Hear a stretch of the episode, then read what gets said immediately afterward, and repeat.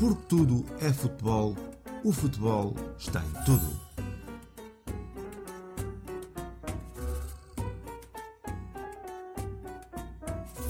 Por isso é que o país não anda para a frente. Sejam bem-vindos ao podcast Porque tudo é futebol e o futebol está em tudo. Se ouviram o episódio 20, Portugal dos Pequenitos, ouviram também uma referência ao facto de Portugal estar constantemente na cauda da Europa. Mas mais do que mandar abaixo, é importante perceber o que está mal, para poder ser reparado. Se não ouviram o episódio 20, ainda vão a tempo, ouçam porque vale a pena. No meu entender, parece-me que os portugueses têm algo de intrinsecamente intrínseco no que toca ao estar uns contra os outros. Por exemplo, faz-me confusão nos dias das greves, seja do que for, ver as reportagens à CMTV a espalhar o sangue pela audiência, em vez de simplesmente informar, não, vamos a inflamar esta porra toda. Quando há greve de transportes públicos, os professores ficam lixados porque não podem ir ensinar as criancinhas dos outros. Mas quando são os profs a fazer greve, os doutores reclamam porque não têm onde deixar os putos para ir salvar vidas para o hospital. Quando os médicos fazem greve, reclamam os homens do lixo porque não têm consulta. Mas quando estes fazem greve, reclamam o condutor do transporte público que não tem onde encaixar o saco do lixo dentro de um contentor mais cheio do que o seu próprio autocarro em hora de ponta. Quando o pessoal do aeroporto faz greve, reclama ao Jet Set que já não pode ir de férias para as Maldivas. Mas quando os camionistas TIR fazem greve, o país entra em estado de guerra. E aí sim ficamos sem papel higiênico para limpar o nariz no inverno, qual Covid-19. Na visão do Tuga, não somos nós com menos que deveríamos ter mais e igualar os que estão melhor. Mas sim, os que estão melhor é que deveriam perder as regalias para ficar igual a nós. Cá está. Por isto é que o país não anda para a frente. Estamos sempre uns contra os outros. E somos tão à frente neste particular que até temos na nossa história recente uma greve de polícias contra polícias, ficou conhecida para todo sempre como a manifestação dos secos contra os molhados. Vejam a reportagem através do link no site www.portudefutebol.com. Na bola é a mesma tática.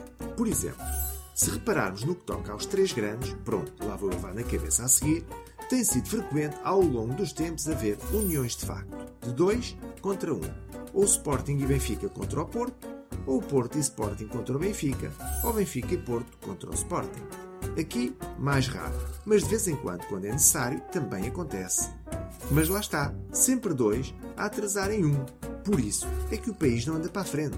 Quando uma equipa não está a ter resultados, o treinador acusa o árbitro. Os jogadores acusam o público. O público acusa o presidente. E o presidente acusa a fruta que estava estragada. O sócio acusa a esposa. E a esposa acusa o filho que não tirou boas notas e aborreceu o pai.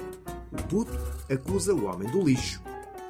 Sim, sim, o homem do lixo, que fez greve, pois ficou doente com a greve dos médicos e chateou o condutor do autocarro, por sua vez fez greve por não ter condições psicológicas devido às constantes enchentes e que obrigou o professor a pagar um Uber e a ver que também ele tinha que fazer greve para aumentar o seu ordenado. E agora, aposto que estão todos aí em casa a ver qual foi o último grupo a fazer greve e que vos lixou a vida. É ou não é?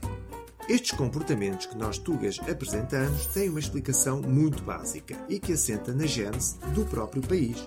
Para mim, tudo se deve ao complexo, que deve ter algum nome à luz da psicologia, dos filhos baterem nos pais. Se não pensem lá, como é que nasceu Portugal? Todos sabemos que foi devido ao Dom Afonso Henriques ter dado umas boas arrochadas na própria mãe, Dona Teresa de Leão. Ou seja, a criação do próprio país já foi assente num clima de grande oposição entre setores da sociedade, pais e filhos. Por isso, não poderíamos esperar mais, não é? E esta semana, novamente o desconfinamento e as vacinas. Professores que voltaram à escola e iam ser vacinados, mas afinal não vão. A vacina da AstraZeneca anda para aí da barraca pelo mundo fora e, como em muitos outros locais, cá foi suspensa. Graça Freitas vem logo dizer para quem já levou com ela a vacina, claro, pois que com Graça Freitas já todos levamos e em várias doses, deve estar tranquilo e relaxado, pois não há caso para alarme. Eu concordo plenamente. Sempre ouvi dizer que a melhor forma de morrer é acordar morto. Nada como bater as botas de forma bem tranquila e assim sem se dar conta. E o Chega, que cimenta a sua tática em ir buscar para as suas fileiras gente famosa. Agora, depois de êxitos de vanguarda como Maria Vieira, Sinho Jardim, Nuno Graciano e outros, esperamos mais novidades. Pelo cheiramofo dos primeiros, aguarde solenemente a candidatura do Macaco Adriano à Câmara Municipal do Porto e da Vaca Cornélia à Câmara Municipal de Ponta Delgada. Um verdadeiro freak show. Na verdade, um partido novo no país se alicerça em ícones, bom, mais ou menos, do passado.